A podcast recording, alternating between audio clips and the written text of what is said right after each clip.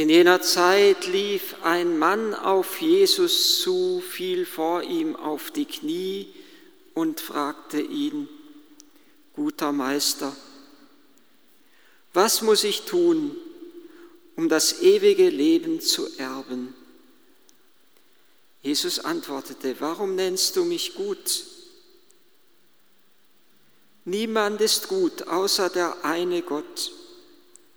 Du kennst doch die Gebote. Du sollst nicht töten, du sollst nicht die Ehe brechen, du sollst nicht stehlen, du sollst nicht falsch aussagen, du sollst keinen Raub begehen, ehre deinen Vater und deine Mutter. Er erwiderte ihm, Meister, alle diese Gebote habe ich von Jugend an befolgt. Da sah ihn Jesus an, umarmte ihn und sagte, eines fehlt dir noch. Geh, verkaufe, was du hast, gib es den Armen und du wirst deinen Schatz im Himmel haben. Dann komm und folge mir nach. Der Mann aber war betrübt, als er das hörte und ging traurig weg, denn er hatte ein großes Vermögen. Da sah Jesus seine Jünger an und sagte zu ihnen, wie schwer ist es für Menschen, die viel besitzen, in das Reich Gottes zu kommen. Die Jünger waren über seine Worte bestürzt, Jesus aber sagte noch einmal zu ihnen, meine Kinder, wie schwer ist es, in das Reich Gottes zu kommen. Leichter geht ein Kamel durch ein Nadelöhr, als dass ein Reicher in das Reich Gottes gelangt. Sie aber gerieten über alle Maßen außer sich vor Schrecken und sagten zueinander, wer kann dann noch gerettet werden? Jesus sah sie an und sagte, für Menschen ist das unmöglich, aber nicht für Gott, denn für Gott ist alles möglich. Da sagte Petrus zu ihm, siehe, wir haben alles verlassen und sind dir nachgefolgt. Jesus antwortete, Amen, ich sage euch, jeder, der um meinetwillen und um des Evangeliums willen Haus oder Brüder, Schwestern, Mutter, Vater, Kinder oder Äcker verlassen hat, wird das Hundertfache dafür empfangen.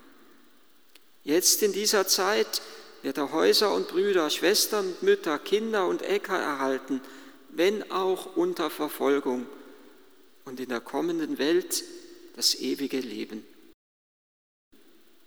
Jesus lehrte wie einer, der Vollmacht hat und nicht wie ihre Schriftgelehrten, so heißt es ganz am Beginn des öffentlichen Wirkens Jesu einmal. Und es ist, als würde dieser reiche Jüngling, der da kommt, etwas spüren von diesem Meer was Jesus zu geben hat, von dieser göttlichen Vollmacht, die ihm steckt, dass er mehr hat und dass er mehr fordert natürlich auch, aber dass er deshalb auch derjenige ist, der der Weg ist, der uns hineinführen kann in die letzte Erfüllung unseres Lebens. Er spürt, dass Jesus mehr zu geben hat. Ich erinnere mich immer wieder mal gerne an ein Wort, das ein Mitbruder einmal erzählt hat. Er war in einer Sonderseelsorge eingesetzt und in dem Ort, wo er eingesetzt war, kam ein neuer Pfarrer und der Mitbruder fragte dann eine ältere Frau, und was meinen Sie denn zu dem neuen Pfarrer? Und sie gab zur Antwort, ach wissen Sie, Herr Pater, der pure Durchschnitt.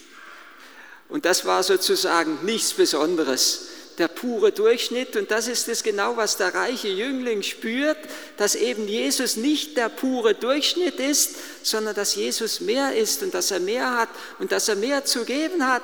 Und auch Jesus spürt das, dass in dem reichen Jüngling so irgendetwas ist, etwas aufgebrochen ist im Herzen, eine tiefe Sehnsucht in diesem Herzen steckt. Es ist eine sehr innige Begegnung dieser beiden zueinander. Es ist, als würden zwei Herzen sich füreinander öffnen als würde der Keim des Lebens, als würde Samenkorn aufgehen, das irgendwie in das Herz des reichen Jünglings gefallen ist, dass er gehütet und gepflegt hat, dieses göttliche Samenkorn, dadurch, dass er die Gebote alle, ein, alle eingehalten hat. Und dadurch scheint jetzt aus seinem Leben Frucht hervorzugehen. Hoffnungsvoll, weil er ihn liebte. Nein, in der, in der neuen Einheitsübersetzung ist es anders übersetzt. Es heißt hier, da sah ihn Jesus an umarmte ihn und sagte, ich weiß nicht, warum hier jetzt in der neuen Einheitsübersetzung mit umarmte ihn übersetzt ist. Eigentlich ist wirklich das Wort für Liebe im griechischen Text da. Bislang die erste Stelle, die mich ein wenig wundert. In der neuen Einheitsübersetzung, früher hieß es einfach, Jesus sah ihn an und er liebte ihn. Und weil er ihn liebte, oder in der alten Jerusalemer Bibel, meines Erachtens sehr, sehr treffend aufgefangen, dieser Moment, wo es heißt, Jesus sah ihn an und er gewann ihn lieb. Es ist, als würden zwei Herzen füreinander entzünden, genau in diesem Moment. Und Jesus stellt die Forderung an ihn, an den reichen Jüngling, nicht deshalb, weil er ihn demütigen möchte oder weil er ihm zeigen möchte, das schaffst du eh nicht, was ich von dir möchte, sondern er stellt die Forderung an ihn, weil er ihn liebt. Wenn Jesus einen Menschen liebt, dann zeigt er das nicht dadurch, dass er ihn mit Gütern überhäuft, sondern dann zeigt er es dadurch, dass er ihn in die Nachfolge ruft und dass er vieles von ihm abverlangt. Jesu Liebe zu einem Menschen zeigt sich darin, dass er ihn in seine Nähe führt und damit auch in die Nähe des Kreuzes führt, aber dass er ihn dadurch gerade zur wahren Größe des Lebens und zur vollkommenen Liebe und zur vollkommenen Hingabe führen möchte.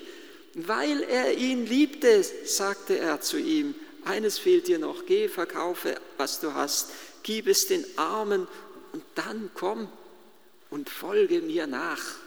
Es ist genau der Lockruf, mit dem Jesus auch seine Jünger, die Apostel, immer wieder gerufen hat, folge mir nach. Und bei den Jüngern heißt es ja immer wieder, sie haben alles stehen und liegen lassen und sind in die Nachfolge des Herrn eingetreten. Die Netze, die Tagelöhner, die Mitarbeiter, den Vater, das Haus, den Hof, die Arbeit, die Absicherung, alles haben sie verlassen. Folge mir nach. Das ist der Ruf, der auch an das Leben des reichen Jünglings ergeht. Und in ihm begegnet uns, wie zum ersten Mal zumindest wird uns das so bewusst, die Möglichkeit, dass der Mensch sich diesem Ruf verweigern und sich diesem Ruf verschließen kann, dass der Mensch sagen kann, nein, ich entscheide mich anders. Gott ruft und der Mensch folgt nicht und der Mensch geht einen anderen Weg. Man könnte sagen, wir sind vielleicht geneigt zu sagen, mir könnte doch das nicht passieren, wenn ich doch den liebenden Blick des Herrn begegne. Wer kann diesem Blick, wer kann diesem Ruf noch widerstehen? Seine Worte, so heißt es in einer szenischen Darstellung von Emma Elisabeth Frei, seine Worte, so sagt dort der reiche Jüngling, sie waren wie ein ausgespanntes Fischernetz, sie waren wie, wie der Köder, der an, einer an einem Angelhaken dranhängt, um mich zu locken, um mich zu rufen. Seine Worte, sie waren wie die zärtlichen Hände einer liebenden Mutter, mich zu umfangen. Und er, er, er, er, er sah ihn an, um und er liebte ihn, oder wie es eben jetzt übersetzt ist, er umarmte ihn, er, so könnte man auch übersetzen, empfing ihn freundlich. Seine Worte waren ein Lockruf der Liebe an sein Leben. Aber der reiche Jüngling, er entscheidet sich anders. Es ist, als würde auf der Waagschale seines Lebens zwei Gewichte liegen. Das eine Gewicht sind die sind die Güter seines Lebens. Er hatte ein großes Vermögen. Er hatte, so könnte man auch übersetzen, viele Güter. Das ist die Waagschale das auf der einen Seite und auf der anderen Seite steht diese Sehnsucht, die durchaus in seinem Herzen entbrannt ist, die Sehnsucht nach der Wahrheit, nach dem Guten, nach dem Schönen. Wir würden sogar sagen, die Sehnsucht nach der Heiligkeit, nach der Vollkommenheit. Was muss ich tun, um das ewige Leben zu erben? Und er erwartet wahrscheinlich, dass der gute Meister verlangt, gib einen Teil deines Vermögens, gib etwas, setze irgendein großes Projekt in Gange. Aber Jesus verlangt nicht irgendetwas von ihm, sondern er verlangt sein Herz. Er verlangt alles. Er ging traurig weg, denn er hatte ein großes Vermögen, er hatte viele Güter und unter diesen vielen Gütern brauchen wir nicht nur die materiellen Güter verstehen, sondern ein Gut ist ja auch der Beziehungsreichtum, in dem ein Mensch steht. Er hatte wahrscheinlich viele Kontakte, er hatte viele Menschen, mit denen er befreundet war, er hatte viele Gaben, die ihm gegeben waren, er hatte seine Aufgabe, er hatte seine Arbeit, er hatte seinen sicheren Lebensstand.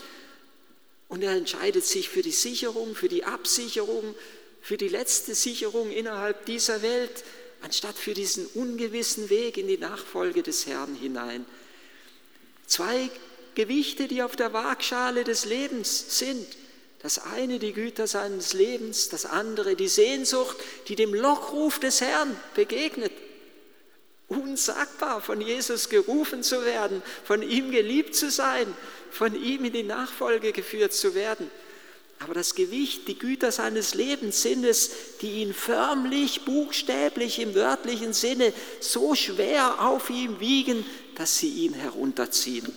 Und er ging traurig weg, heißt es ja dann, denn er hatte ein großes Vermögen. Es zieht ihn runter, es lässt ihn nicht frei werden, es lässt ihn nicht aufhüpfen, wie der, der alles verkauft hat, um die eine kostbare Perle zu gewinnen. Es lässt ihn nicht frei werden, wie die arme Witwe, die wie ein Gegenbild ist zu diesem reichen Jüngling, die ihre zwei Groschen in den Opferkasten geworfen hat und damit alles gegeben hat, ihren ganzen Lebensunterhalt.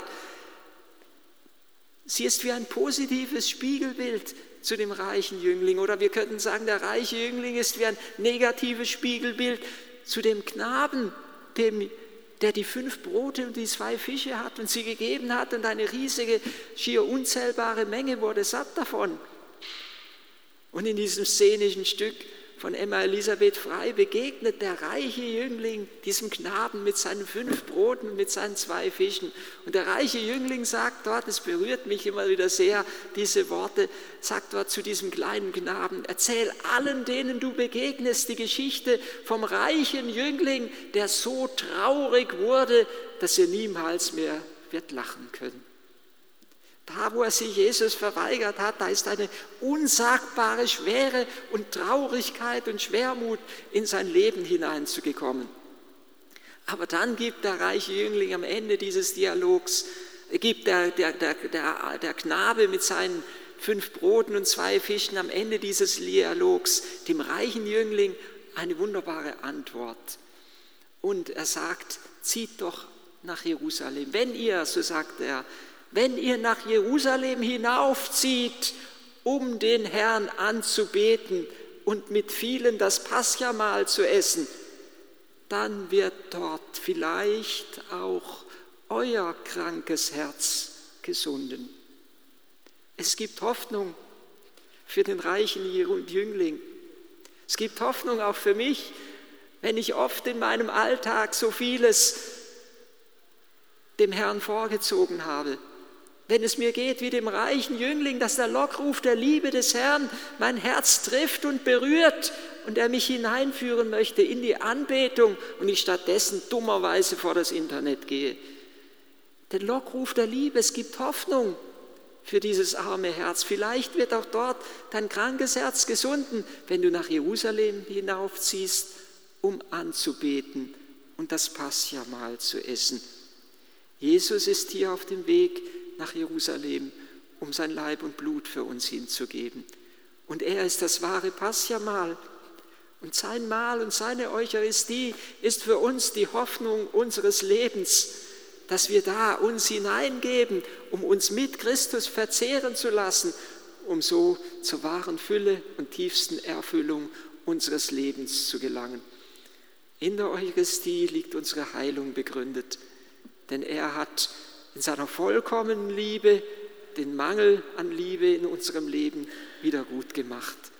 Er hat nicht etwas gegeben, er hat alles gegeben. Und wenn schon sein Blick, der uns trifft, er schaute ihn an, uns nicht zur Umkehr zu bewegen vermag, dann wird doch wenigstens sein Leib und sein Blut und sein geöffnetes Herz unser Herz berühren.